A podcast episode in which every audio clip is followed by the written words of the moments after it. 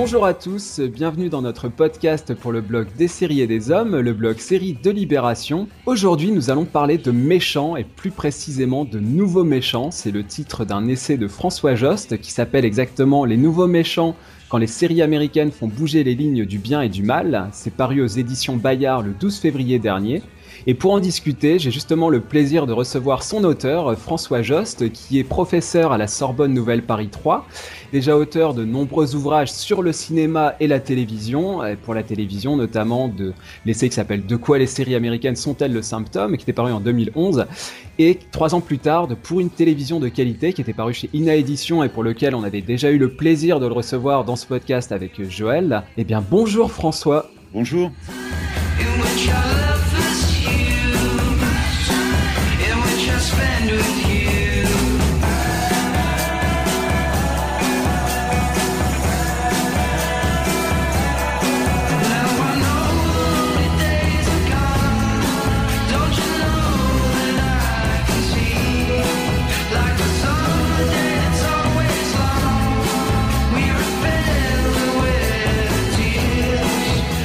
En préambule, avant d'attaquer euh, quelques questions pour euh, parler justement du contenu de ce livre, Les Nouveaux Méchants, euh, cet essai s'articule autour de trois séries principalement, qui sont Deadwood, Dexter et Breaking Bad. Et alors à chaque fois, vous avez précisé pour chaque série finalement à quelle étape ça correspondait. On va pouvoir en parler un petit peu par la suite. Deadwood, ça serait le être méchant dans une communauté.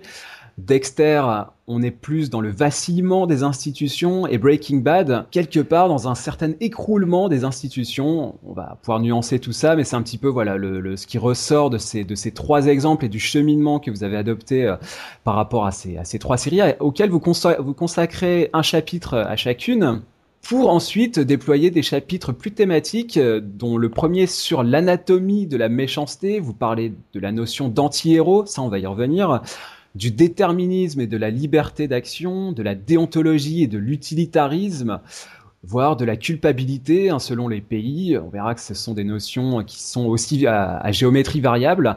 Ensuite, vous consacrez un chapitre au mensonge, aux fictions et à la vérité, euh, notamment le mensonge qui est évidemment un, très fort levier narratif. Hein, tu parlais de machine à fabriquer du récit, hein, je pense que c'est vraiment ça, et on retrouve ça dans énormément de séries euh, contemporaines parler du maintien des apparences, hein, on pense évidemment à, Dexter, et, de la prise à partie du spectateur. On reviendra aussi sur la notion spectatoriale.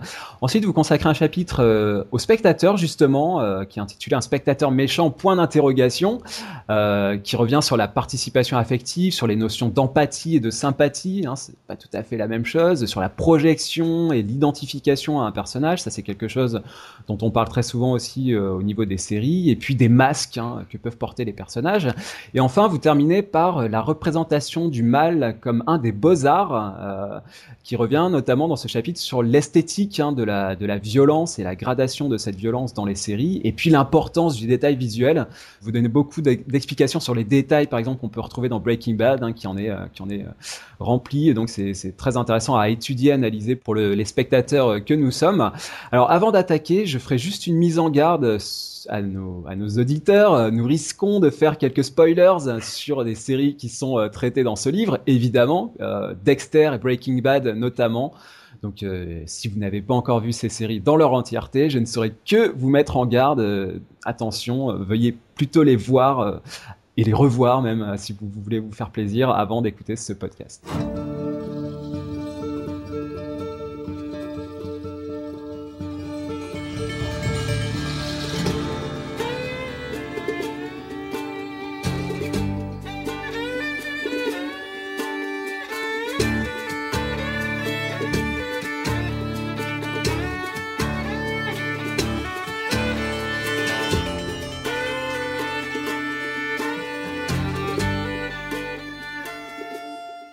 François, je vous propose d'attaquer par une première question euh, qui va nous servir d'ouverture et peut-être aussi pour vous euh, d'exposer le, concept, hein, les concepts qui sont développés dans, dans cet essai. Euh, je vais tout simplement vous commencer par vous demander ce que vous entendez par nouveau méchant. Parce qu'évidemment, cette expression n'est pas anodine et n'est pas neutre. Vous ne parlez pas seulement des méchants dans les séries, mais des nouveaux méchants. Et donc, qui dit nouveau méchant dit quelque part, en tout cas je l'entends comme tel, opposition à une ancienne forme de méchanceté. Hein. C'est un petit peu comme le, néoréalisme, par exemple, qui s'oppose au réalisme poétique ou à l'expressionnisme. Donc, on est dans des mouvements qui euh, ou des tendances qui se succèdent et qui s'opposent les unes aux autres d'une certaine manière. En tout cas, vous allez me dire si c'est le cas. Euh, et du coup, ma question, ce serait en quoi finalement les, les méchants des séries modernes se distinguent de leurs prédécesseurs? Pourquoi vous parlez dans cet essai de nouveaux méchants? Alors bon, c'est vrai que euh, des méchants, il y en a toujours eu dans le récit, parce que sinon il n'y aurait pas de récit. Euh, donc euh, évidemment, il ne s'agissait pas d'écrire sur les méchants en général, parce que ça serait un sujet sans doute de, de thèse pour quelqu'un qui s'y mettrait trois heures par, je veux dire trois trois années, huit heures par jour, mais là c'était pas le cas. alors pourquoi ils sont nouveaux? La, la, première chose, moi j'ai eu beaucoup de j'allais dire, beaucoup d'étudiants qui ont travaillé sur, sur, sur ces séries et euh, qui utilisent souvent ce terme que vous avez rappelé euh, dans, dans l'introduction euh, de, de, d'anti-héros. Et ce mm. terme m'a toujours un peu gêné parce que euh, moi, j'ai d'abord travaillé dans, sur le cinéma sur des personnages qui étaient des personnages phallos, qui n'avaient pas de personnalité, et qui parfois changeaient de nom, etc. Et donc on appelait des, des anti-héros. Alors que les méchants d'aujourd'hui, euh, c'est tout le contraire. C'est-à-dire que euh, euh, Dexter ou Walter White sont des gens qui ont une personnalité extrêmement forte. Mais ce qui change, c'est véritablement qu'ils sont mis en position de héros. C'est ça qui déjà caractérise les, les, nouveaux méchants. Ce ne sont plus des antagonistes comme ils l'étaient en général, mais des protagonistes. C'est-à-dire qu'ils ne s'élèvent plus contre un héros qui fait une quête, mais ils sont eux-mêmes les héros qui font une quête. Donc, ils ne sont pas du tout des anti-héros. Ça, c'est la première chose. La, deuxième chose, euh, c'est que euh, beaucoup de méchants dans les, dans les films ou dans les séries sont méchants sans qu'on sache très bien pourquoi. C'est-à-dire qu'ils ont une sorte de, de, de méchanceté originelle de toute éternité, un peu comme JR, dont personne ne sait finalement pourquoi il est méchant. Il est méchant. dans Dallas, effectivement. Oui, dans Dallas. Il est méchant comme euh, le, misanthrope de Molière n'aime pas euh, les gens, ou comme euh, le Tartuffe est un hypocrite. Mais il n'y a pas d'origine à ça. Alors, on a des personnages comme ça dans les séries que j'ai étudiées, par exemple Sightover dans, dans Deadwood, qui tient un saloon. C'est un méchant qui ne supporte pas que, que, que, par exemple, on essaye de le voler, donc il va tuer pour l'exemplarité des jeunes gens qui ont, qui ont, essayé de le voler. Donc, il a une sorte de, méchanceté euh, constante, j'allais dire monolithique, c'est-à-dire qu'il agit toujours comme, comme un méchant. Euh, mm. Alors que les nouveaux méchants, notamment, je, je, pense que le meilleur exemple est effectivement Walter White, ils sont devenus méchants pour une raison ou pour une autre. Bon, j'ai utilisé la formule euh, parodique de Simone de Beauvoir. Hein. on, ne, on ne naît pas méchant, mais on le devient. Mhm, euh, donc ils deviennent méchants et cette méchanceté, souvent, euh, elle trouve ses racines dans une insatisfaction qu'ils ont par rapport aux institutions, à la société. Et c'est pour ça que j'ai pris ce parcours euh, de Deadwood jusqu'à Breaking Bad, enfin pas jusqu'à parce que je sais trois séries, mais dans Deadwood, on voit une, une communauté qui est en train de se construire, qui pourrait être une communauté euh, parfaite où euh, chacun jouerait son rôle, comme l'explique le pasteur à un moment, où il y aurait le cerveau, il y aurait le ventre, il y aurait les bras, enfin chaque profession, comme on l'a souvent vu dans philosophie, jouerait, son rôle. Et puis là-dedans, il y a l'avènement du capitalisme avec la figure de Hearst qui, arrive, et euh, finalement la, violence va devenir liée très fortement à l'acquisition d'argent, à, la maîtrise de l'information etc.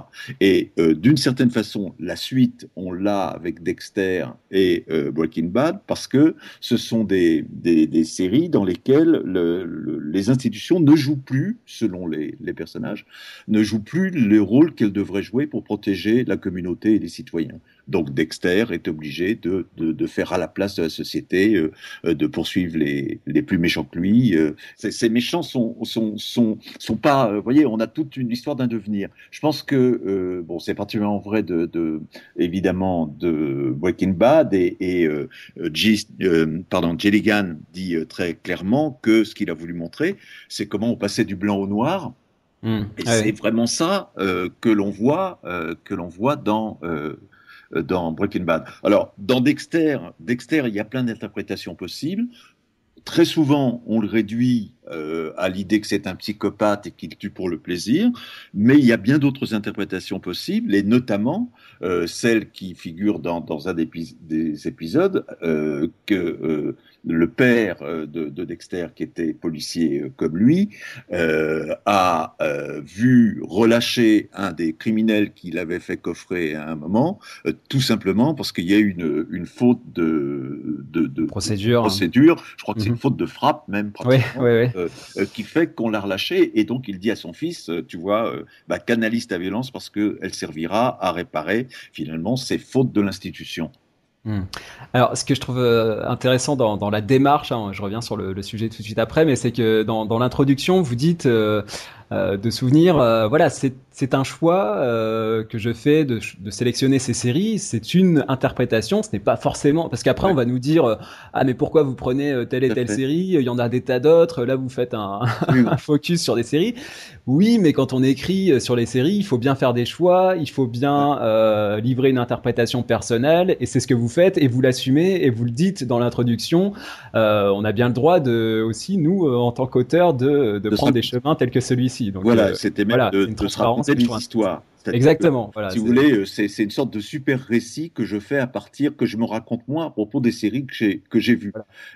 Bon au départ, je voulais même euh, en faire quelque chose de plus fictionnel, puis bon, je je l'ai pas fait parce que ça aurait perdu peut-être un peu trop le lecteur. Hmm. Alors, euh, vous parliez du rapport protagoniste-antagoniste. Justement, j'avais relevé un, passage par rapport à ça. Je vous cite ce qui paraît nouveau, c'est que l'équilibre entre le personnage principal, qui est donc le protagoniste, et ses ennemis, qu'on appelle les antagonistes, s'est inversé. Celui qui est au centre de la quête, ce n'est plus ce héros monolithique, hein, c'est le mot que vous avez employé, dont on admire les valeurs. Hein. on a en tête des tas de séries où il y a le, gentil euh, qui euh, finalement est un personnage assez euh, assez rigide, assez qui ne varie pas d'un iota du début à la fin de la série. Ça, c'est le modèle classique de la série telle qu'on l'a connue. Et qui, ce héros, parfois nous écrase sous sa perfection, mais cet être dont nous n'approuverions sûrement pas le comportement, à l'inverse, si nous le rencontrions dans la vie réelle. Voilà, ça c'est effectivement ce, ce, premier jalon que vous posez, à savoir que euh, finalement cet antagoniste et non pas ce anti-héros. Euh, et d'ailleurs, je trouve que c'est intéressant ce que vous relevez sur euh, sur Dallas, parce qu'on dit beaucoup beaucoup de choses sur Dallas. C'est un, un, petit peu la, la tarte à la crème, c'est d'après moi. Euh, mais voilà, ce personnage de JR, on est dans une première étape, disons, avec un personnage fort, euh, donc JR, qui va marquer les téléspectateurs et qui va peut-être donner naissance et sans doute à d'autres personnages de ce type, mais qui seront un peu plus plus développé, un peu plus ambivalent et euh, jusqu'à jusqu'à ce Walter White qui lui est un personnage beaucoup plus riche. Donc là, on est voilà, on voit qu'il y a une, euh, une évolution euh, des personnages. Alors, toujours sur cette notion de, de nouveau méchant, hein, c'est vraiment ce qui m'a ce qui m'a titillé dans ce dans ce titre. je pense qu'il est il est bien choisi, il est intéressant. je me demandais finalement si c'était une tendance si nouvelle, à savoir que je pensais à plusieurs séries antérieure à celle que vous abordez. Euh, la première, c'est Profit, euh, une série de la Fox qui date de 96, qui n'est pas la plus connue des séries, mais qui a beaucoup marqué les, les téléspectateurs qui l'ont vue, parce que je trouve qu'il y a une vraie filiation euh, entre son héros Jim Profit et euh, Dexter Morgan sur mhm. plusieurs points.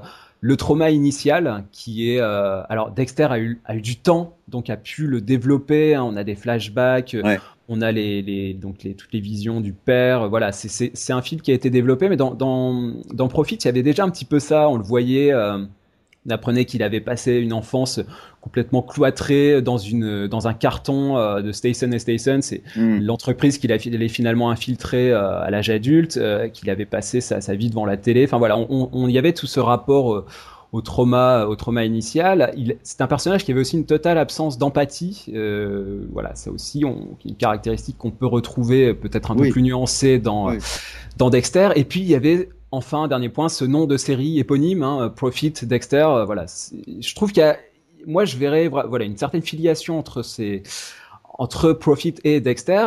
D'autres exemples auxquels je pensais, euh, toujours antérieurs à, ceux que vous abordez, c'est Oz et les Sopranos. Ah. Alors évidemment, oui. Euh, sont deux cas très différents. Oz, c'est une série qui met en scène à la fois les détenus et les gardiens et le personnel administratif. Donc il y a différentes figures, mais quand même pour moi, les, personnages qui sont au, centre, ce sont les détenus, hein, même s'ils sont, multiples.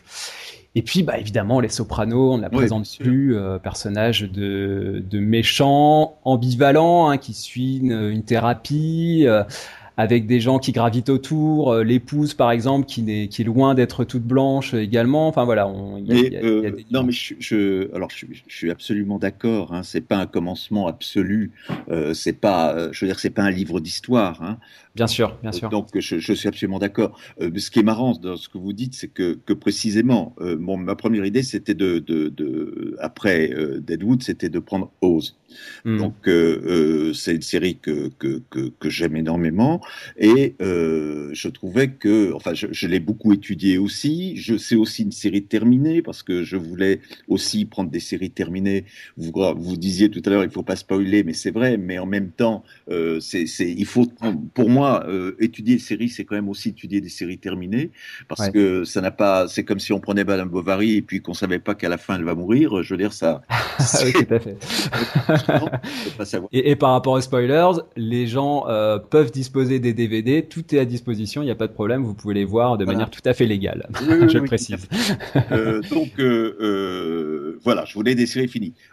Pourquoi j'avais travaillé pas mal Ose, j'ai fait un article notamment dans une revue au Canada là-dessus sur Oz. Euh, mais pourquoi je l'ai pas pris, c'est parce que je voyais moins facilement euh, c'était, c'était effectivement euh, un chaînon, puisque dans le, Deadwood, on a une communauté qui se forme, et puis une mhm. communauté bon, avec toutes les difficultés, et mhm. que euh, Oz est une sorte de pendant, absolument, puisque précisément c'est l'impossibilité du melting pot, c'est l'impossibilité de faire une communauté avec une Amérique, avec tous ces communautarismes, c'est-à-dire qu'on passe de la communauté au communautarisme, et donc ça me paraissait un exemple extrêmement intéressant. Euh, disons que euh, j'avais du mal après à l'articuler un petit peu au, au, au reste, euh, et puis euh, ça me faisait encore ouais, bien sûr, de, de, de, d'analyse en plus, euh, mais je, je, enfin sur, sur le fond évidemment je suis absolument d'accord. Hein, Alors vous avez commencé à en parler, c'est pour moi, la nouveauté est, aussi vraiment là, euh, c'est ce processus de transformation. Euh, et donc Breaking Bad est peut-être l'exemple le plus euh, emblématique. Euh, vous dites, je cite, Tout le monde se souvient de l'horrible JR de Dallas. Du début à la fin, il ne pensait qu'à rouler ses adversaires, à tromper sa femme, à mentir, à trahir.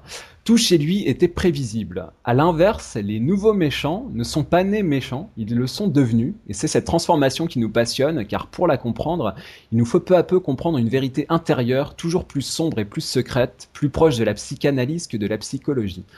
Voilà, ça, je trouve ça vraiment intéressant dans le, ce rapport de nouveauté que vous évoquez, c'est que, et je pense évidemment, on ne peut que penser à, Walter White, c'est qu'on le voit devenir véritablement méchant. Et là, le, là, le rapport au temps est, fondamental, puisque euh, voir Breaking Bad euh, en direct ou en différé, mais en tout cas suivre la série, euh, c'est la voir dans, sur plusieurs années, dans le temps, et c'est voir un personnage qui évolue au fur et à mesure des heures. Hein. Vous avez dû revoir plusieurs fois la, la, la, série, donc vous, savez bien tout ça.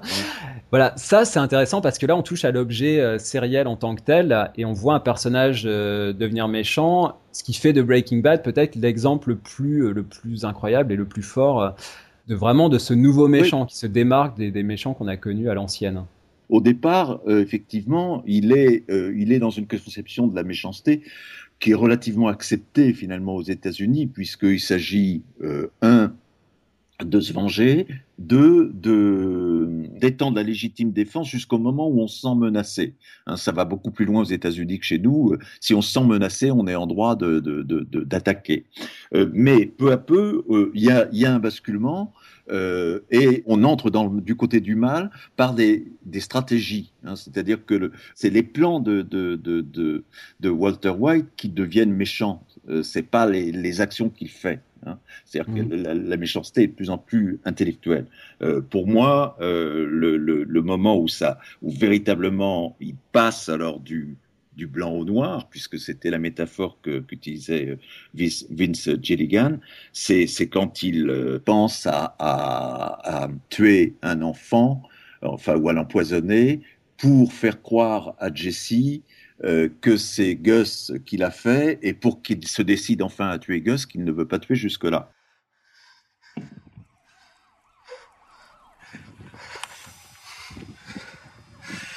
Skyler, you are the love of my life. I hope you know that.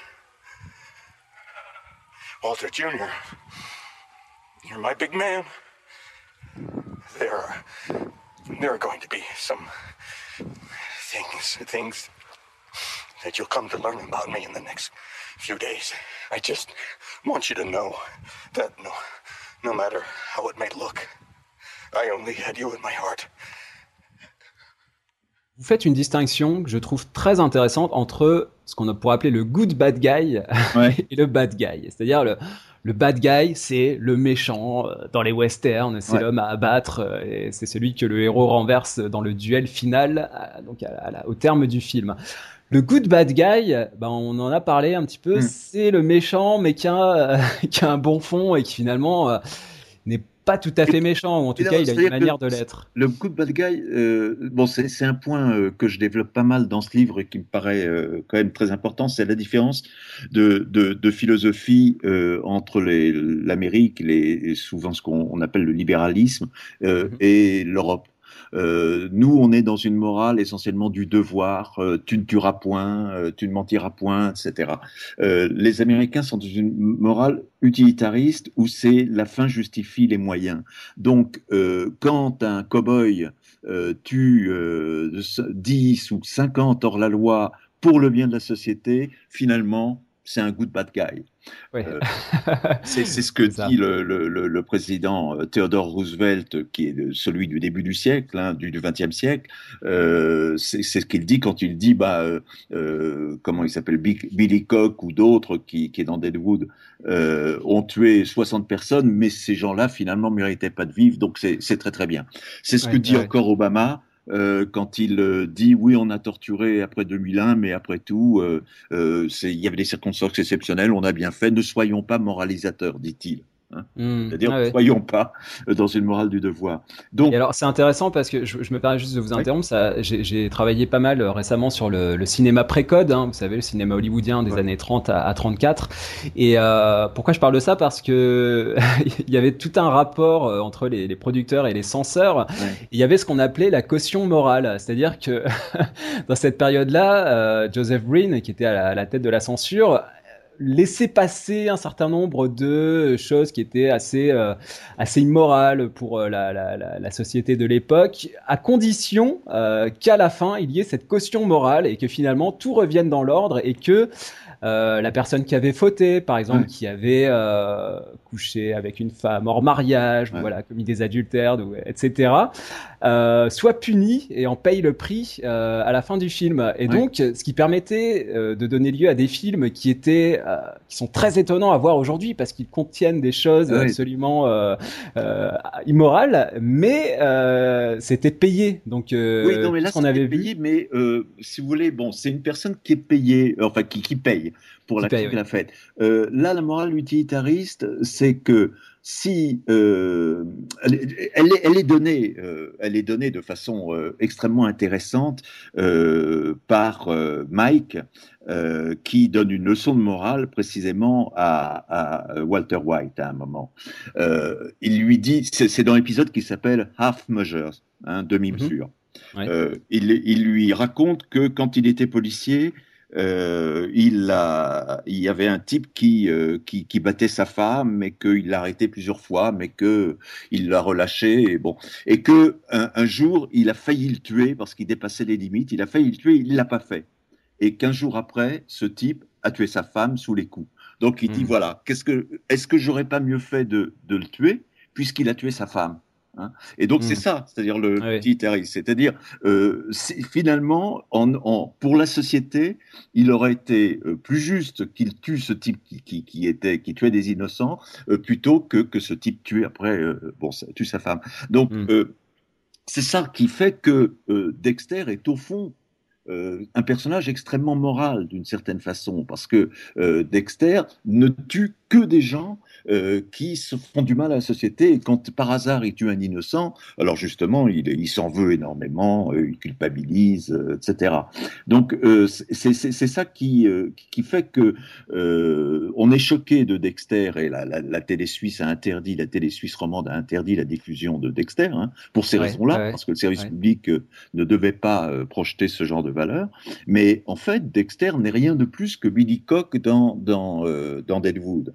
Mm-hmm. alors en revanche, en revanche, euh, Walter White, lui, euh, euh, il, est toujours dans le conséquentialisme, c'est-à-dire que justifier toutes les actions par les conséquences, voir si c'est bon ou pas de faire ou telle ou telle chose, mais ça n'est pas plus, ça n'est plus pour la société comme, comme pardon, Dexter, mais c'est pour lui. Et mhm. donc, il passe dans ce qu'on appelle un conséquentialisme égoïste. Hein, mhm. Et il est dans l'égoïsme absolu. C'est finalement pour lui euh, qu'il fait tout ça. C'est pour ça que, finalement, dans le système conséquentialiste utilitariste américain, il est euh, plus méchant euh, que Dexter, d'une certaine façon. Mhm. C'est marrant parce que je m'étais penché, j'ai revu un petit peu les, quelques épisodes en, lisant votre livre et je pensais, par exemple, que Dox, qui est ce flic noir qui, qui suit la trace de Dexter et qui est sur le point de, de l'avoir, eh bien Dexter euh, le kidnappe et j'étais persuadé qu'il avait essayé de le tuer. Et en fait c'est pas le cas. Euh, c'est euh, Layla euh, cette Layla tournée hein, cette folle là, qui, finalement fait exploser l'endroit où se trouve Dox. Et après Dexter se débarrasse de, de Layla parce que c'est une, une, psychopathe. Et dans Dexter c'est souvent comme ça. C'est à dire que pendant très longtemps ce n'est pas lui qui va commettre l'acte ultime sur un personnage qui n'est pas considéré par nous-mêmes comme méchants. C'est-à-dire que lui tue des, vous l'avez dit, des, euh, des, des, des, tueurs en série, des pédophiles, enfin des, personnages euh, voilà abjects. Donc, je, reprends cette expression de caution morale, c'est-à-dire que bah, quelque part on alors j'allais dire on le comprend. Euh, oui, oui, non, mais oui, non, mais d'une certaine manière. C'est ça qui est fort dans la série. Il y a une justification morale, on le voit bien. je veux dire, c'est d'ailleurs c'est assez intéressant, assez comment dire, curieux euh, qu'au fond, quand on parle de ces nouveaux méchants, et, oui, des nouveaux méchants, on s'aperçoit que les vrais méchants, les, méchants anciens styles, euh, mhm. ils, existent dans ces séries. Euh, c'est le tueur du camion frigorifique qui prête de tuer sa sœur. Hein, un moment, c'est le, dernier dont le nom m'échappe qui va qui va tuer sa mère Charlotte Rampling. donc mhm. sont sont les vrais psychopathe parce que, euh, d'ailleurs, l'analyse, l'hypothèse du psychopathe est avancée par euh, le personnage de Fogel, de, joué par euh, donc Charles Rampling, dans la huitième saison. La dernière, oui. et effectivement, c'est eux les vrais méchants, c'est-à-dire ceux qui n'éprouvent aucune empathie pour leurs victimes, mais qui euh, donc sont définis comme des, des, bourreaux et qui donc euh, s'attaquent même à leur famille. Parce qu'il faut mm. bien dire que dans toutes ces séries américaines, il y a une valeur quand même qui pas ah très méchant euh, des, nouveaux méchants, c'est que les nouveaux méchants, ils ont une famille justement, mmh, mmh. et ils sont, et c'est un des points très importants qui les différencie aussi de d'autres personnages, c'est qu'ils ne sont pas méchants avec leur famille. Euh, JR, il fait des saloperies à toute, à son frère et à, mais euh, ça n'est pas le cas de, Walter qui jusqu'à la fin euh, m'en dit presque que, que son fils l'aime.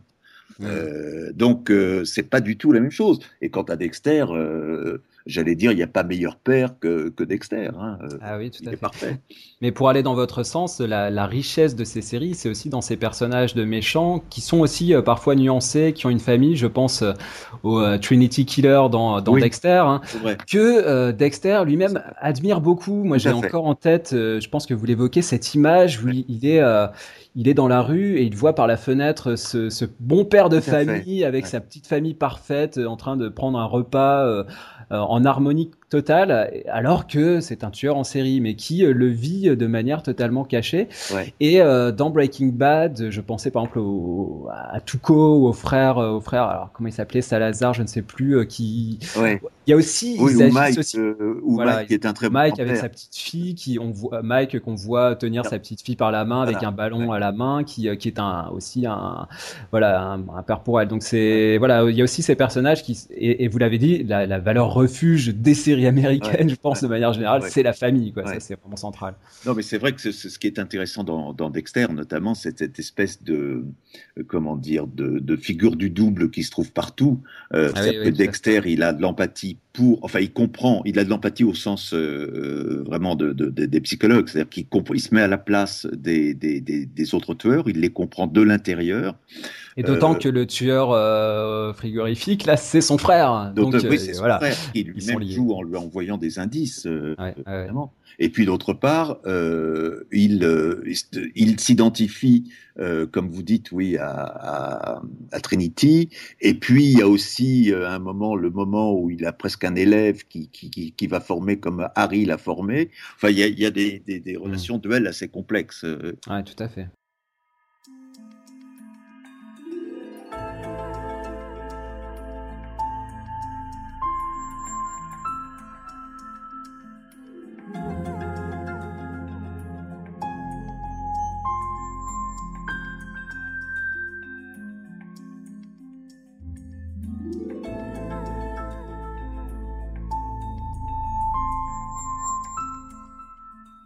Alors, je voulais euh, peut-être par rapport au cinéma, euh, puisque vous connaissez bien aussi ce domaine-là, euh, revenir sur la notion de code, puisque c'est un mot qui est employé dans, dans Dexter. Et alors, je me faisais le, la réflexion par rapport à un, certain cinéma de genre, que ce soit le western, le film de cowboy, que ce soit les personnages de samouraï, que ce soit les films de serial killer ou les films de mafieux sont devenus des genres euh, à part entière.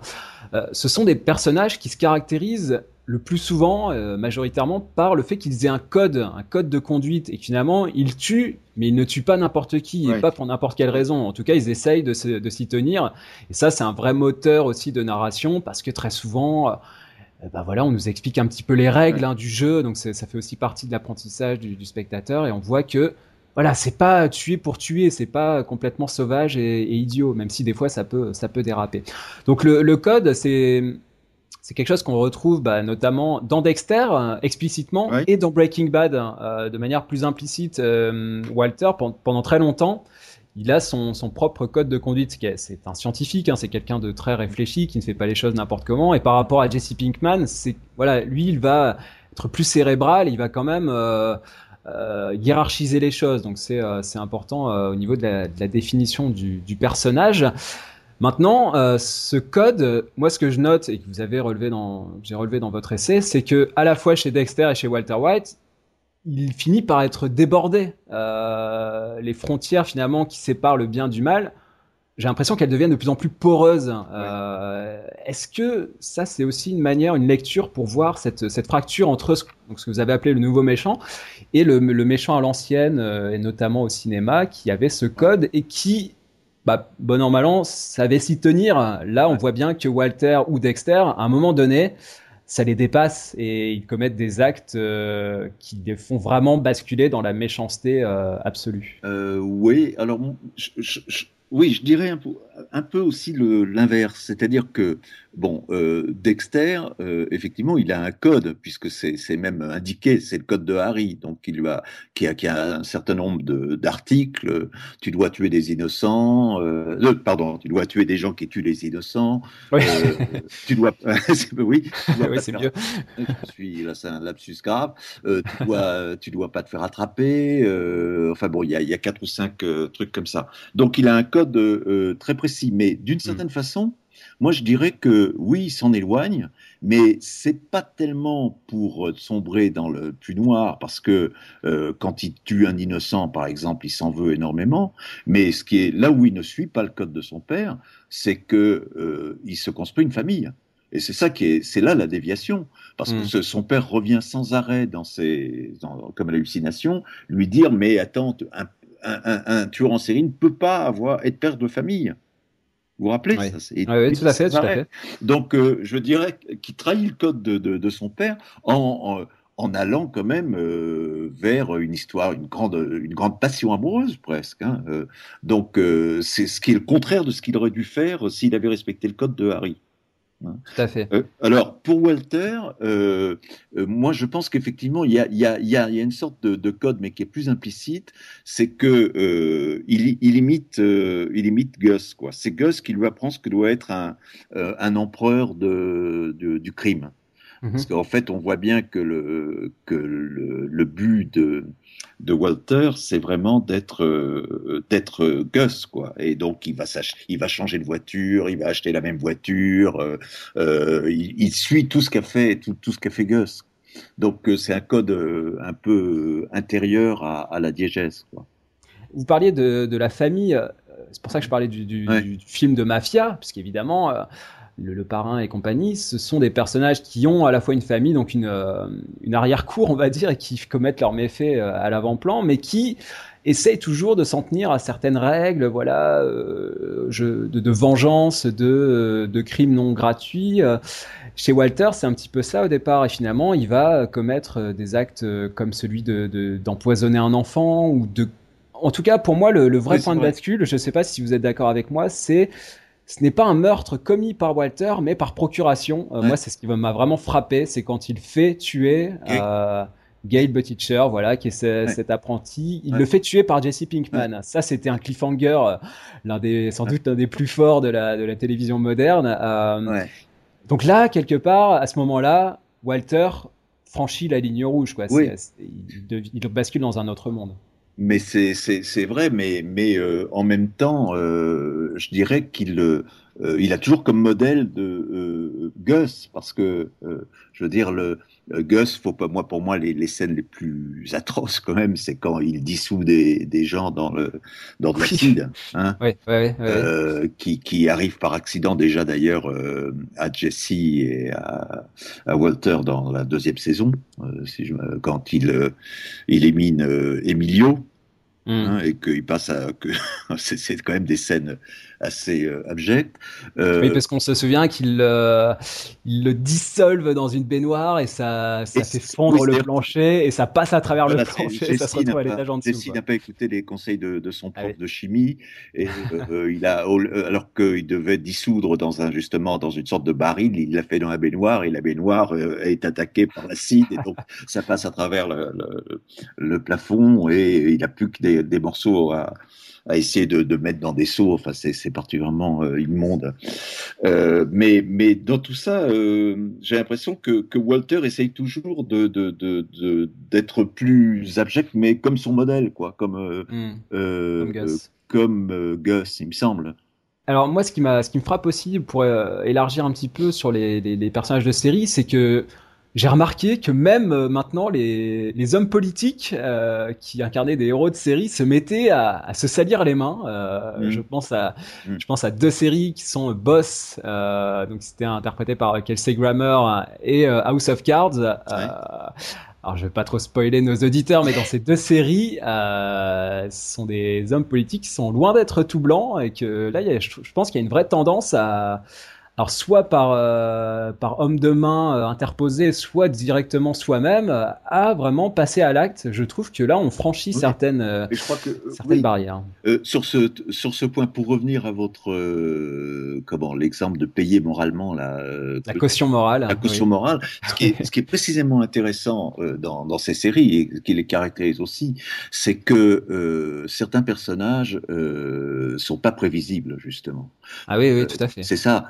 Euh, c'est-à-dire, bon, je ne sais pas jusqu'à quel, point c'est spoilé si on, dit que, que Underwood euh, fait quelque chose de pas bien. fait quelque chose de pas bien. on s'attend pas vraiment. Non. Hein, du tout. Ça, non, ça arrive, c'est quand même un, un, choc absolument incroyable pour le, le spectateur.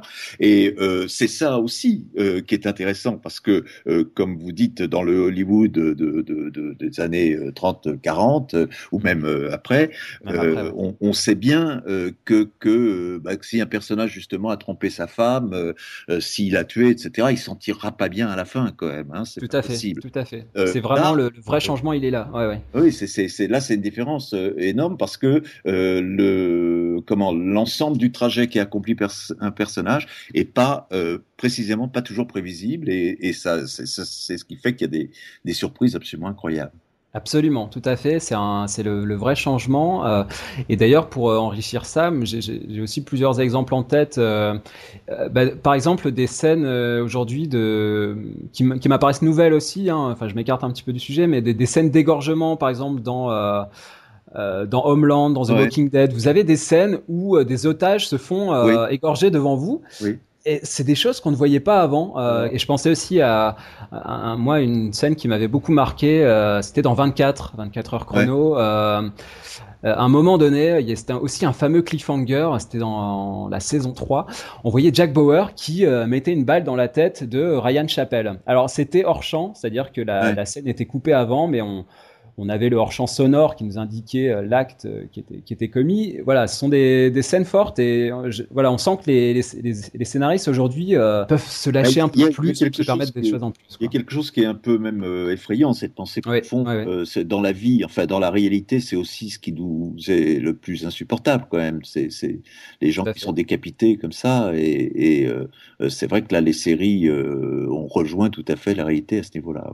Absolument, et c'est vrai que on ne peut que qu'avoir en tête ces, ces, tristes images de, de Charlie Hebdo, hein, cette scène euh, qui a été ensuite censurée d'un policier qui se fait abattre dans la rue. Bon, voilà, sont des choses qui euh, qui frappent hein, les, les, les, consciences et, euh, et, on sent que euh, ça aussi se retrouve d'une certaine manière, hein, mise en fiction évidemment avec une quand même une certaine distance. Ça reste de la fiction, mais ça commence à imprégner, euh, enfin, certaines séries. Certaine distance, il y a des moments. Enfin, oui, c'est ça, c'est pas toujours dans Dexter, euh, quand, quand, le sang jaillit sur euh, sur Dexter et qu'après il prend son enfant dans ses bras avec le sang sur la figure, des choses comme ça, c'est quand même des images assez fortes. Hein. Assez fortes, mais ce que je veux dire, c'est que voilà, ça reste de la fiction. il faut quand même bien euh, décoder les images et c'est aussi votre travail, donc c'est parfait. Euh, ne pas prendre les choses pour argent comptant. Quand on voit la scène euh, du policier abattu, on sait que c'est autre chose.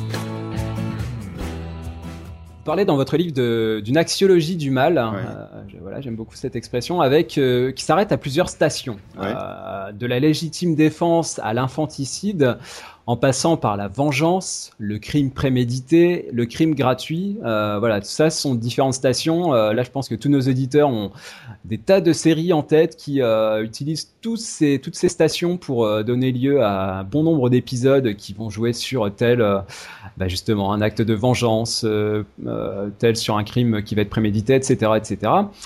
Et euh, bah, finalement, à chacun de considérer, c'est aussi là que c'est très variable, selon sa nationalité, selon sa propre culture, son éducation, son niveau social, son sens moral aussi, et voir son passé. On a tous un passé qui construit aussi notre façon de penser.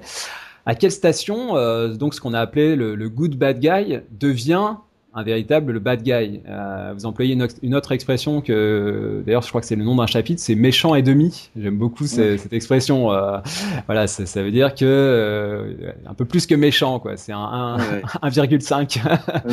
euh, on, on, a commencé à l'évoquer, mais du coup, voilà, par rapport à Breaking Bad, ah, on sent qu'il y a une bascule. Quand on reprend les, les, les, les philosophies utilitaristes, elles, elles considèrent euh, certaines que, euh, enfin, elles considèrent toutes pratiquement que, que la loi du talion est une loi presque naturelle.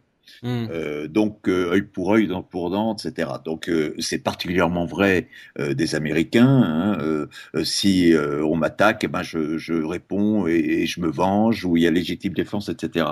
Hmm. Il me semble que le, le, moment où en revanche c'est plus discutable, ça n'est plus discutable, hein, le moment où on est sûr qu'on n'est pas à la méchanceté, c'est quand on rentre dans, dans, dans, la, dans du mal accompli en fonction de stratégies pour pas venir hmm. à ses propres fins.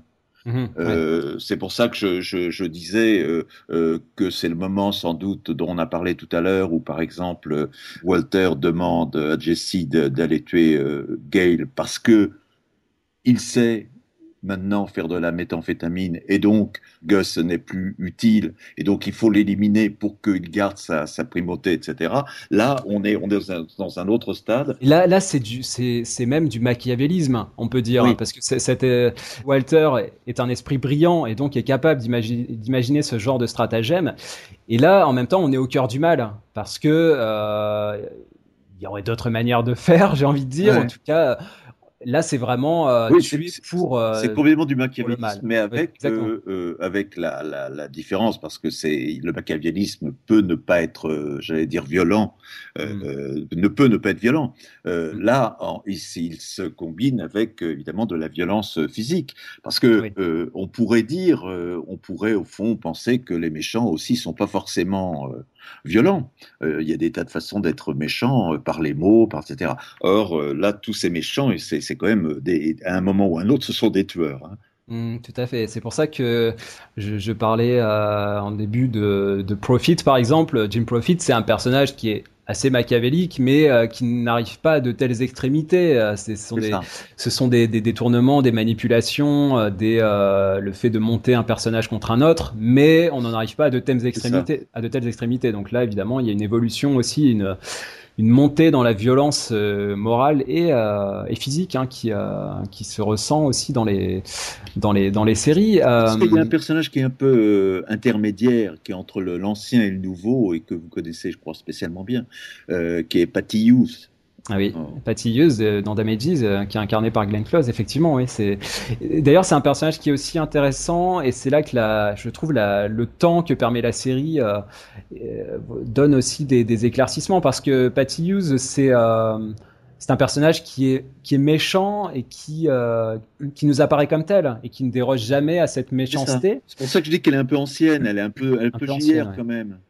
Elle est un peu elle est un peu monolithique et en même temps, je dirais qu'il y a quelques quelques failles, quelques nuances quand on voit la série dans la durée, parce qu'on voit son passé, on voit ses traumatismes. La série est très bien construite pour ça, parce qu'elle nous montre que ah, il y a un moment donné où ça, ça a déraillé pour Patty, quoi. Là, elle s'est détournée de, elle est, elle a emprunté un chemin, alors par, et, quelque part, elle a fait un choix. Elle n'est pas, elle n'est pas seulement euh, conditionnée par son, sa famille, son environnement, etc. Elle a aussi basculé. Donc, il y a aussi un choix qui est fait. Euh, mais là qui est plus montré par des flashbacks. Mais, si vous voulez, la, différence, oui, il y, a, un moment où elle a basculé et donc il y a elle a souffert, enfin je veux dire la souffrance euh, justifie les choses, etc. Mais euh, à la différence de, Walter, je dirais, elle est quand même euh, rarement gentille, quoi. Oui, c'est sûr. les auteurs là sont, sont, tenus, on va dire, à une certaine ligne de conduite. Après, je pense qu'il faut la voir comme un, évidemment un doublon avec Ellen Parsons. Hein, C'est un, personnage double hein, quelque part à, deux têtes et donc c'est intéressant dans cette relation qu'ils ont réussi à nouer finalement entre les entre les, les deux personnages. Euh, alors justement sur euh, sur Dexter, j'avais commencé à l'évoquer, mais je l'avais noté euh, ici. Euh, je me rends compte, je me suis rendu compte en regardant la série que ce sont les autres qui tuent pour Dexter. Donc j'ai évoqué le cas de, de Laila qui tue Dox. Donc là, attention, spoilers, hein, si vous n'avez pas vu la série, euh, c'est Debra, donc la sœur de Dexter, qui abat euh, la Guerta. Donc la Guerta qui était aussi euh, et qui avait là carrément démasqué, Dexter. Hein. Donc là, il était, il était complètement coincé et c'est finalement ce n'est pas Dexter qui la tue, mais c'est Debra qui, qui prend sur elle. ensuite, on a Anna, Anna qui est cette blonde que va aussi prendre sous son aile qui est un petit peu un alter ego de, de Dexter. Anna va essayer d'empoisonner Debra, donc la sœur de, de Dexter. Euh, et un dernier exemple, vous l'avez évoqué, c'est dans la dernière saison, c'est ce personnage qui s'appelle Saxon, qui euh, qui assassine Vogel. Vogel, c'est sa mère, qui est interprétée par euh, Charlotte Rampling. Et donc, ce qui m'a vraiment frappé en relevant tous ces cas, c'est que finalement, c'est jamais Dexter qui euh, commet l'acte sur euh, sur ces personnages qui sont sur ces pistes où, euh, alors Vogel c'est un cas un peu différent mais elle le connaît depuis l'enfance donc elle connaît parfaitement son son caractère. donc finalement est-ce que est-ce que c'est quoi c'est les auteurs qui ont essayé de prendre un d'échapper le plus longtemps possible à à l'acte? Non je pense qu'il y a une certaine alors une certaine logique par rapport à, au postulat de, de, de, de, la diégèse pour dire les choses de façon euh, un peu savante euh, c'est le fait qu'il ne tue pas les innocents. Mm, c'est ça. donc, ça. Ça, serait qu'il se retrouve à tuer la Gerta, par exemple, qui est sa chef, et mhm.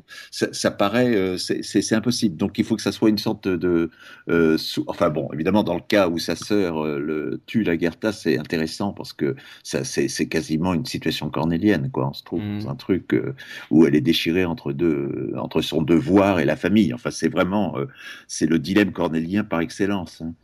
Mhm, mais je crois que qu'effectivement, la seule chose qu'il puisse pas faire, c'est tuer des innocents. Hmm. Il le fait une fois ou deux par, euh, par erreur. Ah oui, c'est ça. Et c'est pour ça que je, je, trouve la, je trouve à la fois la série Dexter et le fait que vous l'ayez choisi euh, doublement intéressant parce que euh, c'est une série qui a été beaucoup dénigrée parce qu'elle a duré trop longtemps peut-être, qui a été beaucoup dévalorisée. Alors que quand on l'étudie et quand on l'analyse dans la longueur, évidemment, c'est une série qui a des faiblesses, qui a des saisons moins bonnes que d'autres. C'est indéniable par rapport à Breaking Bad, ça paraît beaucoup moins compact et, moins resserré, mais c'est aussi le fait qu'elle ait duré 8 saisons, donc ça a peut-être duré un peu trop. Mais c'est une série qui dit beaucoup de choses et aussi euh, le, problème. D'ailleurs, je pars de, ce constat dans le chapitre sur Dexter. Euh, c'est une série comme Breaking Bad d'ailleurs, qu'on réduit considérablement quand on dit euh, euh, c'est un psychopathe, euh, serial killer, psychopathe, etc. Parce qu'en fait, dans la série, il y a au moins trois, trois interprétations et trois interprétations très différentes. L'une, effectivement, qu'il aime tuer, etc. Mm-hmm. La deuxième, qu'il euh, le fait parce que euh, son père lui a dit qu'il fallait changer, euh, quand même arranger les injustices de la société où on laisse des, des tueurs se, promener. Et la troisième, qu'il est vraiment malade, puisque dans la huitième saison, on nous explique que le centre de l'empathie est en tel endroit du cerveau et que finalement c'est un problème chimique, quoi, qu'on est déterminé. Mmh. Donc on a deux interprétations possibles au moins que je développe entre la liberté et le déterminisme. il est entre les deux et, et ça, ça varie beaucoup. Alors c'est vrai que c'est une série d'ailleurs qui qui change beaucoup au cours de, en cours de route quand même de, de postulats et de, de, personnalité pour Dexter parce que euh, je crois que les scénaristes ne pouvaient pas euh, continuer indéfiniment une série avec un personnage qui n'éprouvait rien. Et là, je trouve hmm. ça aussi intéressant comme expérimentation parce qu'on se rend compte que euh, finalement, c'est un pari extraordinaire de faire un personnage comme ça qui ne sent rien, et qui, qui ne sait même pas ce que c'est que l'amour, qui ne sait pas ce que c'est que la souffrance, etc. Mais une fois qu'on a fait ça pendant une saison, on est un peu coincé quand même. Tout à fait, tout à fait. C'est vrai que c'était un, je crois que vous le dites, hein, c'est un peu le pari impossible parce que euh, c'était difficile à tenir et c'est vrai que du coup la, série a, a, basculé, a passé à autre chose et ah bah, c'était intéressant euh, au départ. Ce cher euh, Dexter, ça fonctionne pas du tout de la même façon. Hein. Exactement, le, livre qui a, qui a inspiré la, la série. C'est vrai que ça donnait lieu à des, des intrigues intéressantes, tout ce, toute cette relation qu'il avait avec Rita, euh, qui euh, lui était complètement détaché, euh, ah bah alors qu'il avait une épouse voilà, qui était très jolie, qui était très attentionnée, il avait un peu cette... cette qui, qui, était très amoureuse de lui, et lui était complètement... qui comprend pas, moi j'adore, j'adore cette scène, hein, que je cite où euh, elle lui dit tu veux, il n'y a pas les enfants, tu veux pas rentrer. Euh, oui. Euh, j'ai très envie de toi. Il dit merci. il y a tous les tous les feux verts qui sont allumés, mais lui ne les voit, pas. Il reste il reste arrêté au feu et il roule pas quoi. c'est très marrant, c'est très très efficace. Alors j'avais moi j'avais noté peut-être une, une, autre recommandation pour pour nos auditeurs dans, dans, ce genre un petit peu de personnage, c'est la, la, série Hannibal. Euh, ah Il y a un travail intéressant sur euh, sur le personnage de Will, Will Graham qui euh, qu'on voit presque basculer dans, la, dans le mal, dans la folie, dans la, dans la saison 2. Il y a tout un jeu, et ça c'est aussi la, la, force de ces séries modernes, de nous faire croire certaines choses, c'est-à-dire qu'on ne il n'y a pas de filtre de couleur ou de d'effet sonore qui nous dit euh, attention là on bascule dans une fantasmagorie dans une, une euh, des, événements qui ne sont pas tout à fait réels. Donc on a l'impression de voir des choses et finalement c'est pas tout à fait ça. Et j'avais relevé une, une, phrase de euh, Hannibal Lecter qui dit on devrait toujours manger les gens non civilisés parce que lui ne supporte pas par-dessus tout que les gens soient mal polis avec lui considère pas avec certaines certaines manières. Donc voilà, c'était une manière de pointer finalement toujours. c'est pour ça d'ailleurs que tous ces personnages sont pas amoraux ils sont immoraux, mais ils, ont des, normes et des, une morale, hein, souvent.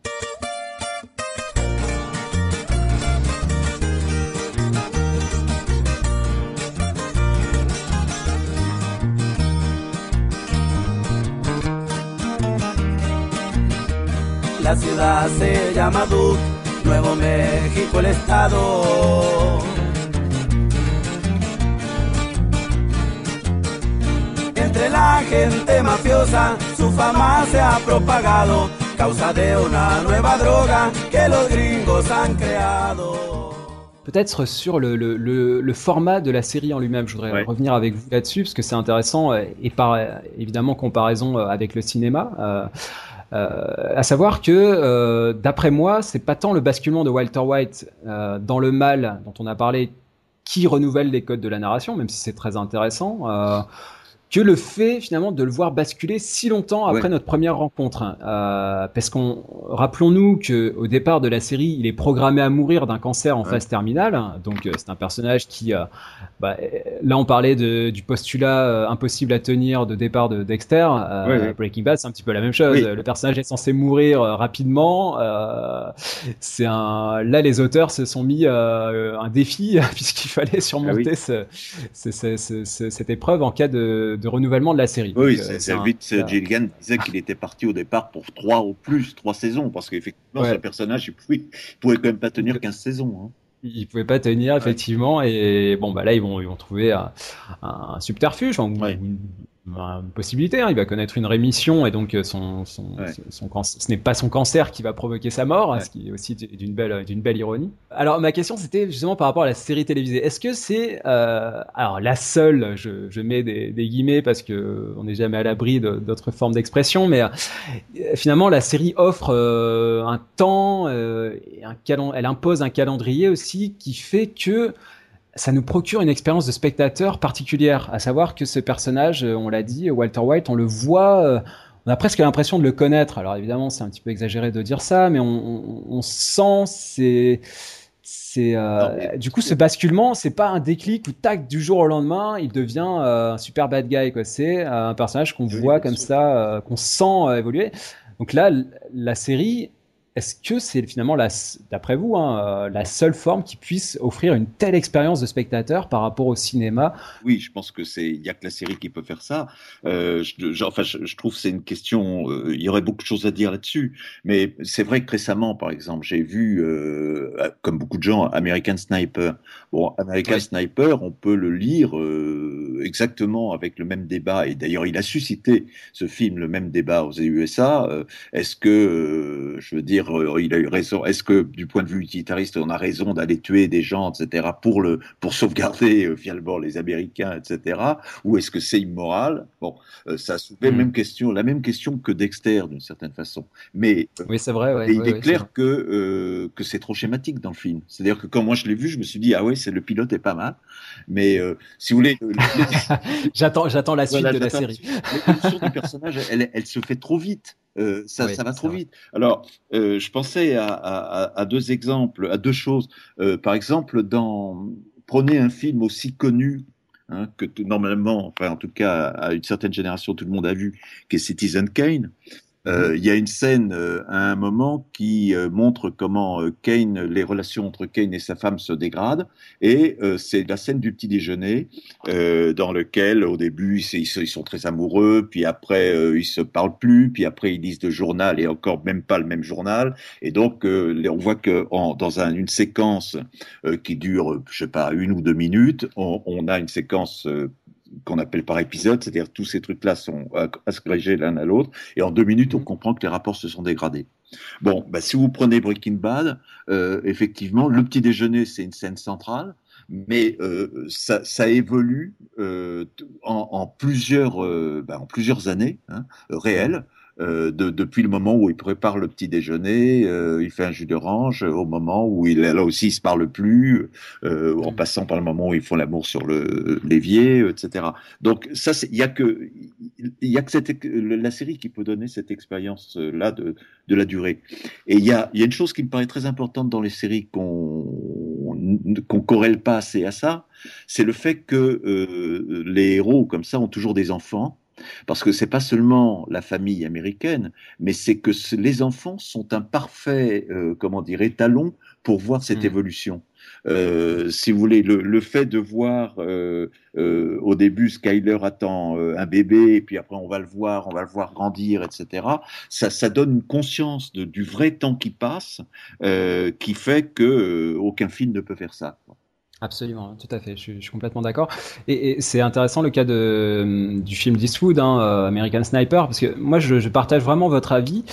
Et en même temps, j'ai trouvé, j'ai pas trouvé le film euh, terrible, hein, mais euh, je trouve qu'il y avait, il y avait des, des prémices, des, des ingrédients. ça disait des choses sur le sur le patriotisme. il y a aussi tout ce jeu sur la répétition, parce que le, le film est étonnant, parce qu'il il rentre au pays, il repart, il rentre, il repart. Ça, ça, ça, se répète comme dans une série, sauf que dans une série, ça serait euh, à chaque fois un épisode différent. On dit c'est un peu schématique, quoi, dans le C'est ça, c'est schématique, alors que la série, par définition, est, schématique et formatée. Et de, non, mais de même que si vous mettez euh, dans, dans, les films, ça se fait évidemment sans arrêt, mais qu'il faut trois acteurs pour faire le même enfant qui a grandi, euh, là, c'est le même, c'est vrai.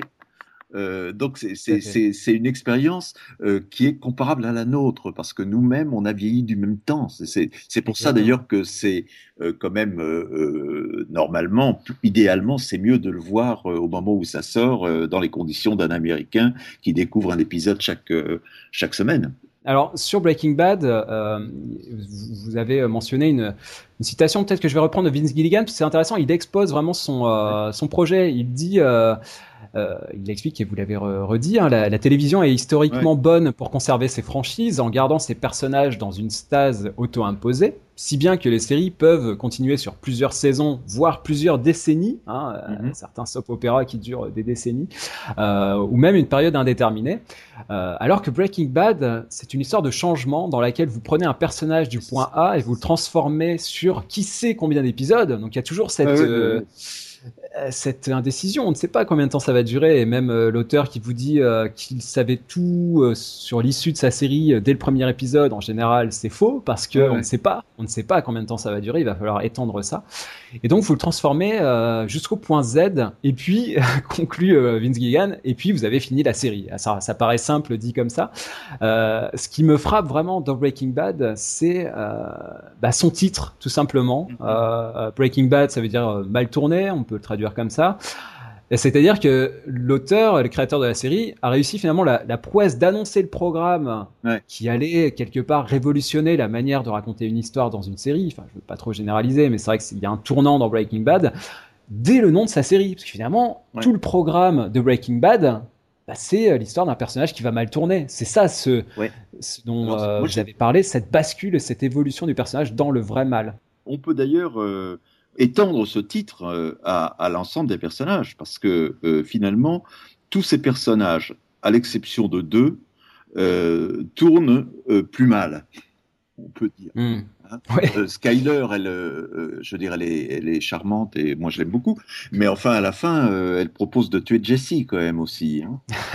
oui, tout à fait, tout à fait. Skyler, je me permets de vous interrompre, c'est un, un, cas vraiment qui dit beaucoup de choses aussi parce que, alors moi je pensais beaucoup, c'est très différent, mais je pensais beaucoup à, à Carmela Soprano dans ce, ce, ce rapport ce rapport au gangster euh, et, cette, euh, cette volonté de maintenir sa famille et en même temps de, de maintenir son propre confort, de, de cautionner et en même temps de basculer. Euh, ce sont des personnages très très étalons aussi, un petit peu comme les enfants, hein, qui, disent beaucoup de choses. Et il y a eu vous avez sûrement suivi ça, hein, un vrai un vrai débat sur sur Skyler parce que l'actrice euh, a dû elle-même monter au créneau dans une tribune pour défendre euh, les positions de son personnage. C'est quand même assez assez fort. Ça veut dire que les les critiques l'atteignent euh, personnellement par rapport à ce qu'on peut dire sur son personnage, qui était des, des propos assez virulents. Les fans. Ah bah, elle a été non mais elle a été oui mais je ça a été au-delà de son personnage. oui, c'est ça. Oui. Elle a été vraiment lynchée. Hein. je veux dire on l'a traitée de pute. je veux dire elle, c'est incroyable et et ça ça je je, pensais qu'il fallait aussi qu'on en parle, mais euh, euh, c'est quand même ce qui est très particulier dans, les séries, c'est-à-dire que ce, personnage euh, prend une existence telle que, je veux dire, quand on voit que des gens trouvent que, la, traite de, de War est c'est quand même incroyable, alors qu'elle elle, analyse très bien dans une interview le fait qu'elle est effectivement antagoniste, euh, mhm. et, donc euh, euh, finalement, ça, ça, ça, ça revient à ce qu'on disait au début sur l'anti-héros, si vous voulez, qui, est une, une, expression qui ne veut pas dire grand-chose, parce que White est bien le héros, et comme héros, ben, il a une sorte d'impunité que n'a pas euh, sa femme, qui pourtant est sans doute plus vertueuse, mais parce que simplement elle est antagoniste et donc elle s'oppose à, White. Euh, moi, je trouve que ça en dit quand même assez long sur la réception.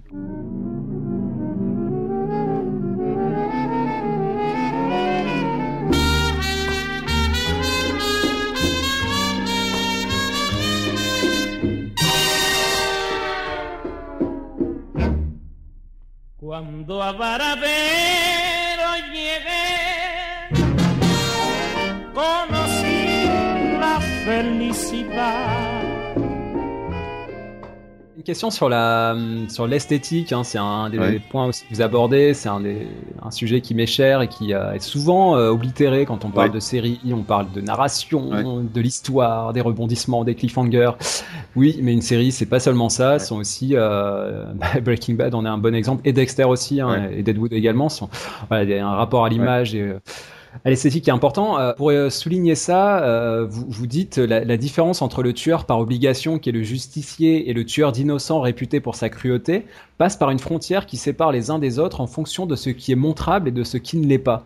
Donc là, effectivement, il y a une, il y a une distinction aussi entre euh, bah, ce qu'on peut montrer à l'écran pour caractériser euh, un, un, justicier, hein, quelqu'un qui, qui, doit rester propre, hein, qui doit, vous l'avez dit, pour euh, chez Dexter, c'est clinique, hein, c'est vraiment, euh, il a, il a un rapport euh, également fétichiste au sang, hein, du, du, générique à ces scènes où on le voit qu'il reproduit les trajectoires des, des, gerbes de sang, donc c'est vraiment un, un rapport très euh, très très esthétique, très graphique.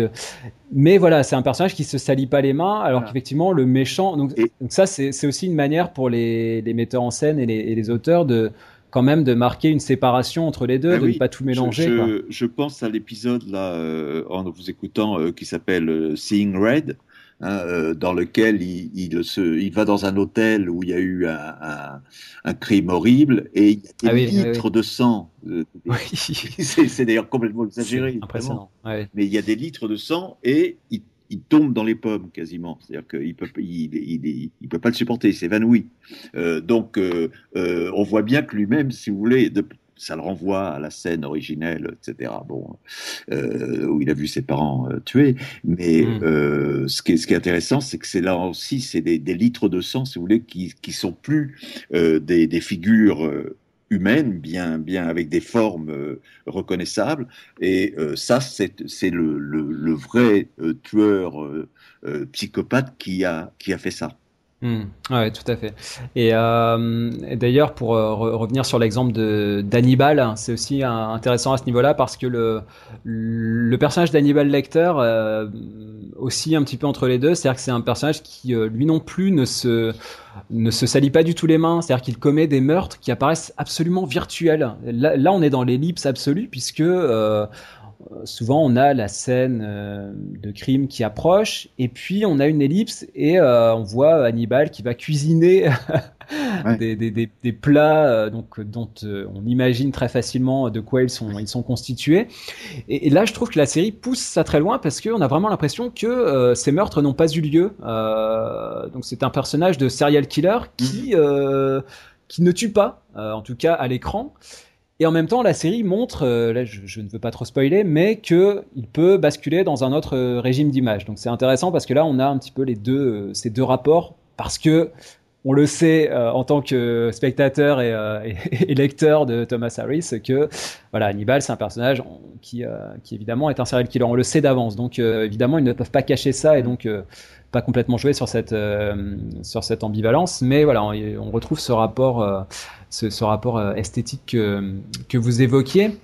Alors, euh, une autre question peut-être sur la qui est importante aussi, on, l'a évoqué un petit peu, c'est la réception euh, de ces de ces images. Vous consacrez tout ah un chapitre aux spectateurs et qui évidemment bah, reçoit ces images de violence, on l'a dit, de plus en plus explicites sans faire le procès. Hein, moi, je suis pas du tout là pour moraliser tout ça ou faire le procès de la violence, mais en tout cas, voilà, on voit que il y a des images qui sont plus euh, plus graphiques, plus visuelles, qui euh, qui apparaissent dans les séries. Euh, alors, je m'interrogeais notamment sur certaines scènes parfois dans les séries où finalement le, spectateur ne sait plus comment réagir. Il y a une espèce d'hébétude qui s'empare de lui, qui un, spectateur qui, alors je parle de spectateur au sens diégétique, hein, dans le personnage de série qui assiste à un meurtre, mais ça peut être aussi nous-mêmes. Quelque part, on ne sait plus trop comment exprimer son choc, sa révolte, son écœurement. Euh, finalement, ce, je me demandais si ce, ce, ce, spectateur-là, qui ne réagit plus, euh, ou qui ne sait plus comment réagir, ne risquait pas lui-même à son tour de devenir un nouveau méchant euh, par par euh, procuration, on va dire. C'est-à-dire que c'est pas, on, ne commet pas d'actes immondes en ne réagissant pas, mais est-ce qu'il n'y a pas quelque part un, rapport qui est un petit peu en train de changer par rapport à cette réception de la violence? Parce que c'est vrai que des fois, j'évoquais des, des, scènes d'égorgement ou de, des otages qu'on voit se faire tuer dans ici Homeland, dans ici The Walking Dead. C'est d'une telle violence mm on ne sait plus trop comment euh, comment euh, y réagir quoi finalement euh, et, on voit des personnages qui sont eux-mêmes un peu hébétés c'est ça aussi ça que pensez-vous de voilà de ce, rapport à ce nouveau rapport à la violence? Ben, je, je, pense qu'effectivement, y a, y a ça pousse à la limite quand même des, des, choses qui nous passent par la tête. Dexter mm. dit à un moment, tout le monde a, a, a, envie à un moment de tuer quelqu'un, mais moi je le fais euh, il est évident que, que c'est une évidence. Hein, C'est-à-dire que dans son hmm. boulot ou dans sa vie, on a, on a ce genre de choses donc, euh, ce, qui nous traverse la tête. Donc simplement, euh, ces personnages vont jusqu'au bout euh, dans, dans, la fiction. Mais, mais je crois que il y, a, y, a, vraiment une différence entre des, des, personnages, si vous voulez, de méchants, justement, dont on ne connaît pas vraiment le passé et qui font des, des, des, des trucs abjects, même si on reste bien sûr dans son fauteuil, euh, ça n'empêche pas qu'on peut trouver ça abject, de même qu'on voit les choses dans la réalité. Et puis, ces nouveaux méchants, ce qui, ce qui, ce qui peut-être euh, euh, pose un problème moral, mais ces nouveaux méchants, on ne peut pas les détester parce que précisément, ils sont aussi autre chose que méchants.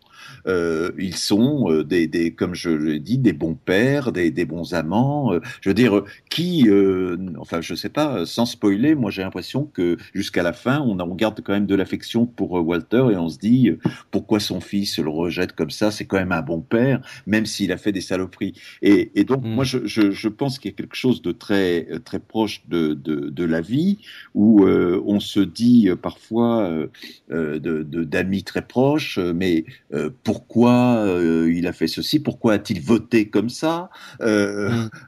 Que, bien sûr. Vous voyez, et, et donc euh, on ne peut pas perdre toute l'affection qu'on a d'un coup, même si on désapprouve tout à fait une action. c'est le fameux dilemme toujours qu'on pose comme ça. si vous aviez un ami qui avait tué quelqu'un, est-ce que vous le cacheriez ou mm. bon, effectivement, c'est c'est c'est une question qu'on se pose aussi dans la vie et, et, et c'est pas c'est pour ça que ce, ce passé qu'ils ont, cette famille, ce, cet entourage affectif est fondamental euh, pour que euh, on, on, réussisse à, à, les traiter effectivement comme des héros et, et, et à pas être totalement hébété justement. Enfin, où on est peut-être hébété parce que justement on sait plus, euh, euh plus quoi, quoi, décider quoi entre le, la personne qu'on aime bien, l'ami et puis l'immonde acteur. enfin, je veux dire le personnage qui agit. Et puis l'état d'hébétude n'est pas synonyme de de, compassion. Évidemment, on peut être hébété par un acte, un acte très violent. Et, euh, ça ne veut pas dire qu'on n'est pas sous le choc. C'est-à-dire qu'on ne sait pas forcément comment l'exprimer. C'est bien. Euh, on, l'a vu dans les dans les circonstances les plus graves là ces derniers temps. Comment euh, il y a, on est on est souvent sidéré. C'est-à-dire qu'on a du mal à, à penser. ça, ça, ça, ça, oui, ça, ça, empêche de penser par moments. C'est-à-dire qu'on ne sait plus quoi dire. Et c'est très fort aussi, euh, évidemment j'ai ressenti ça très fortement aussi, dans le sens où, euh, on le sait très bien, on voit, euh, on a vu des centaines de milliers de meurtres à la télévision, dans des séries ou des films, mais ça reste de la fiction. Ah et quand on voit des images comme celle-ci, où là, la réalité prend le pas, et ben ça, ça, ça, crée un choc absolu. Moi, j'ai été terrifié par ces images. Ah et, et, pourtant, on en a vu des, des, scènes gore. Hein. Une fois à la radio avec une avocate qui disait, moi je disais, on peut pas montrer des images comme ça, c'est contre la dignité humaine, ce qui est une position plutôt juridique. Et elle, elle disait, mm. non, moi j'ai montré à ma fille pour ma fille pour lui dire, bah tu vois, c'est pas que les fictions, c'est aussi dans la réalité. Ah oui. c'est complètement absurde. So, what was Walter White's contribution? You know, to be honest, honey? The company name. The company name. We, we came up with it by combining our names. Uh, Schwartz means black, black plus white makes gray. Hence gray matter technologies. Exactly. As far as I can recall, his contribution begins and ends right there. There are continuing reports of blue methamphetamine considered his signature product throughout the Southwest and some evidence of reaching as far as Europe. So my question is, is Walter White still out there? No, he's not. Whatever he became, the, the sweet, kind, brilliant man that we once knew, long ago, he's gone. Alors sur, sur, Breaking Bad, vous pointez du doigt la, la faillite des institutions, on l'a dit, comme, comme facteur de déviance hein, des nouveaux méchants de la, de la, fiction américaine. Mais je trouve que la série euh, va au-delà car euh, elle montre que ce constat, euh, en l'occurrence, on le rappelle, euh, le point de départ de Breaking Bad, c'est euh, de lutter contre le caractère inégalitaire de la couverture sociale, hein, puisque on diagnostique à Walter White un cancer en phase terminale et lui bah, se rend compte qu'il n'est pas couvert pour euh, protéger sa famille et que donc euh, toute sa fortune personnelle va être engloutie dans ses frais médicaux et euh, donc c'est une manière de pointer du doigt bah, cette couverture sociale, hein, sujet épineux auquel s'est attaqué, s'est attaqué Obama hein, notamment.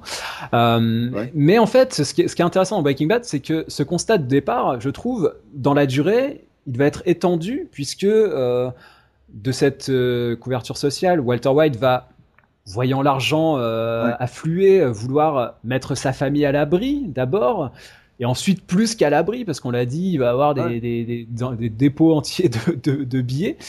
Et au final, dans la série, ça, ne devient qu'un prétexte qui sert à justifier ses exactions. Euh, et du coup, la question que je me posais, toujours en extrapolant un petit peu sur des, des questions sociales, est-ce que à force de parler de crise, puisqu'on est en crise là euh, active et permanente ces, ces dernières années, est-ce qu'on risque pas d'en faire une fausse excuse? En tout cas, moi, c'est un petit peu ce que me dit le personnage de Walter White, c'est-à-dire qu'au bout d'un moment, Bon bah effectivement c'est terrible ce qui lui arrive cette maladie. Ensuite c'est terrible la crise parce que euh, il veut que sa famille soit à l'abri et vive correctement. Et puis au bout d'un moment bon bah ça va la crise elle a bon dos. Euh, il, en, il, en, il emmagasine des, des billets de ah. banque mais il faut arrêter de, de trouver des fausses excuses. Non mais je pense qu'on peut prendre Breaking Bad par le début et par la fin, sans, sans, sans spoiler vraiment. Euh, le début, c'est ce que vous dites, c'est-à-dire euh, il, est, il, serait quasiment obligé de, de, de, euh, de, de devenir un délinquant euh, parce que le système de santé est tel qu'il lui faut 737 000 dollars pour se soigner. Mais on peut prendre aussi, alors il y, a, y, a, une sorte de, thème récurrent qui revient constamment dans Breaking Bad, c'est je fais ça pour ma famille. Ah oui, c'est le maître mot. Hein. Mais on oublie quand même toujours de citer, c'est la dernière, euh, une des dernières répliques qui, est quand même euh, intéressante. C'est quand il euh, commence à, à, la fin à voir sa femme et qu'il lui dit, tu sais, si j'ai fait ça, et sa femme, Skyler, continue, dit, oui, je sais, tu l'as fait pour ta famille. Et il dit, non, hmm. pas du tout, je l'ai pas fait pour ma famille, je l'ai fait parce que je me sentais vivant. Et euh, ouais, c'est une des plus belles répliques de la série. Hein. Ça, c'est une réplique incroyable. Et, et, si on se rappelle bien, il faut le corréler aussi à, à, à la leçon euh, qu'il fait à quelqu'un qui, qui, est atteint du cancer aussi euh, dans l'hôpital, euh, qui se plaint sur le fait qu'il risque de mourir, et il lui dit mais oui, bien sûr, on risque de mourir tous les jours et euh, vivez, vivez pour l'instant. moi aussi, j'ai ça au-dessus de la tête, etc. Chaque jour, bon, et vivez. Et donc on peut, moi, j'aime bien faire cette lecture-là aussi parce que d'abord, elle change un petit peu de celle qu'on lit partout, et, et effectivement, ça, ça, ça va dans le sens de ce que vous dites. La crise, c'est l'excuse du départ, mais finalement, mm. le personnage de, de, de, de, Walter, se sentir vivant justement en acquérant du pouvoir, en essayant d'acquérir du pouvoir, c'est euh, c'est ce que les Grecs appelaient l'ubris, hein, c'est une sorte d'orgueil euh, qui a atteint aussi à un moment euh, le lieutenant de, de Gus qui voulait faire de la mette lui-même et qui donc se fait égorger par, par Gus. Il y a une sorte de folie qui prend le personnage et qui est bien au-delà effectivement de la justification rationnelle de, de la crise. Alors justement, dans, dans la continuité de, de cette question, euh, on voit que donc Walter White euh, finalement fonde un empire. C'est un petit peu ça l'issue de, de, de, de, sa destinée. Euh, alors je me disais. Euh, et moi, c'est ce qui m'a frappé dans cette série. Je trouve que c'est un argument très fort, c'est que ce qui, ce qui le gouverne, euh, on peut rappeler que Walter White, c'est un prof de chimie raté, hein, qui a, qui est passé à côté d'une carrière prestigieuse, hein, parce qu'on nous dit dans la série, à un moment, il, il vend les parts de sa société euh, qu'il a qu'il a co-créée avec euh, avec deux autres personnes, et cette société, elle va exploser, quoi, voilà, avec les Schwartz qui vont qui, qui, jouer un rôle déterminant en plus. Hein. Bah oui. Et, et c'est alors qu'il aurait pu, euh, voilà, être riche, avoir un Nobel, je ne sais pas, enfin avoir une, voilà, une grande carrière. mais en fait, ce qui me frappe dans ce personnage, c'est que j'ai l'impression qu'il est guidé au final par la performance. C'est ça ah qui, le, qui, le, qui le guide, c'est-à-dire qu'il veut devenir le meilleur dans sa catégorie. Ah, moi, ça me fait penser un peu à, un sauteur à la perche quoi, qui veut devenir euh, le, premier au monde. euh, à un moment donné, vous le rappelez, il dit alors il dit, il dit je fais ça pour être vivant, il dit aussi je fais ça pour dominer. Euh, alors la question que je me posais, c'était, euh, on, est dans un monde euh, bientôt euh, l'année prochaine, c'est ce qu'annoncent les, économistes, le 1% de la population captera bientôt autant de richesses que, que les 99% restants, ce qui, mm. c'est quand même assez frappant. Est-ce que ce Walter White, il n'est pas le symbole d'une voilà d'une quête de nouveaux moyens de satisfaire son appétit, c'est-à-dire d'une quête de performance, parce qu'on a, il a déjà, à un moment donné, Skyler lui dit, mais qu'est-ce que tu veux de plus quoi? T'as as, de l'argent euh, par-dessus la tête. à quoi ça sert d'emmagasiner, de stocker, euh, de stocker de l'argent? Et, finalement, ce n'est plus la valeur monétaire qui l'intéresse, c'est devenir le meilleur. quoi. C'est ça qui est, euh, qui est, fort dans cette série. D'abord, je pense que quand même, il a le sentiment, enfin qui est montré, qu'il s'est fait rouler hein, par Schwartz et sa femme. Euh, donc il y a une vengeance quand même hein, euh, là-dedans. Et d'ailleurs, ça se termine quand même aussi, il retourne les voir. Hein, euh, oui, tout à fait.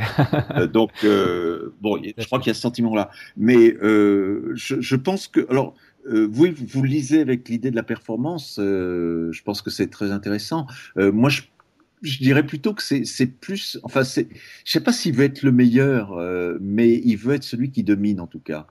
Hmm. Ça, c'est clair. Et euh, c'est pour ça que euh, on peut se demander dans quelle mesure, euh, par rapport à ce que vous dites sur les 1% qui qui auront les richesses et les 99 autres pourcents, etc.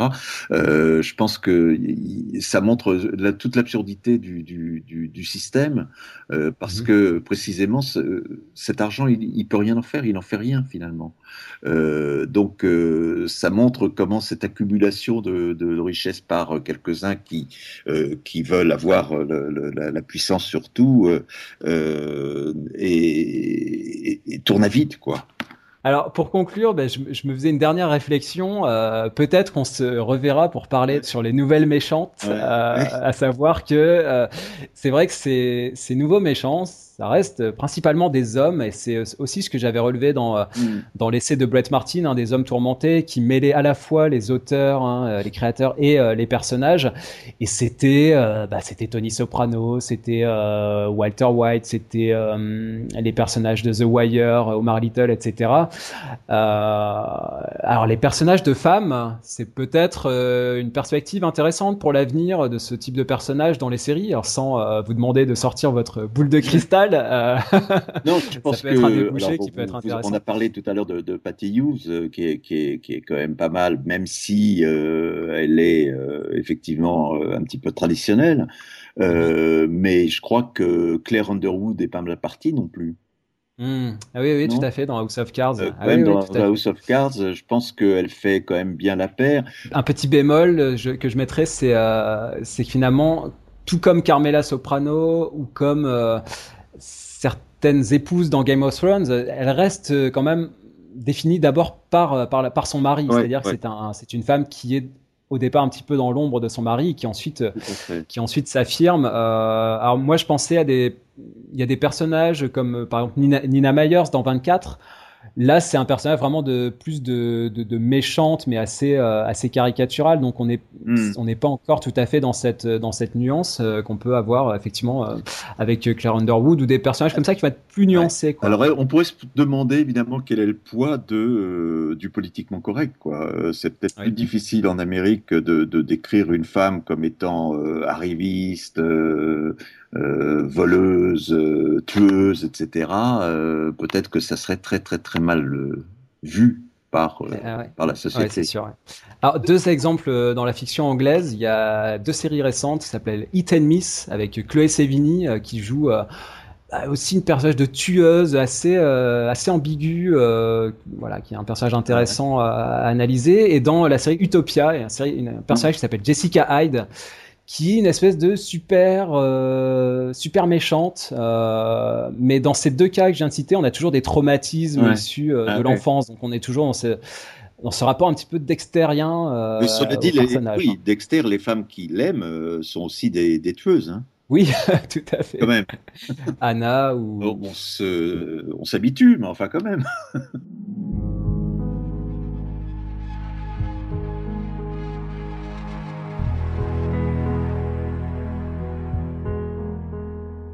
Merci à tous de nous avoir suivis dans ce podcast. Euh, donc je rappelle que l'essai de François euh, est disponible aux éditions Bayard. Il s'appelle Les Nouveaux Méchants quand les séries américaines font bouger les lignes du bien et du mal. Et il est au prix public de 18,90€. Il compte 281 pages. Merci beaucoup François d'avoir euh, accepté cette invitation, d'avoir discuté avec nous de ce, de ce sujet passionnant. J'invite vraiment nos auditeurs à se procurer cet essai très très intéressant. Quant à nous, on peut se retrouver sur le blog des séries et des hommes. Vous pouvez aussi nous contacter euh, via les réseaux sociaux, la page Facebook et le compte Twitter des séries et des hommes. Et donc on vous dit à très bientôt pour reparler de séries.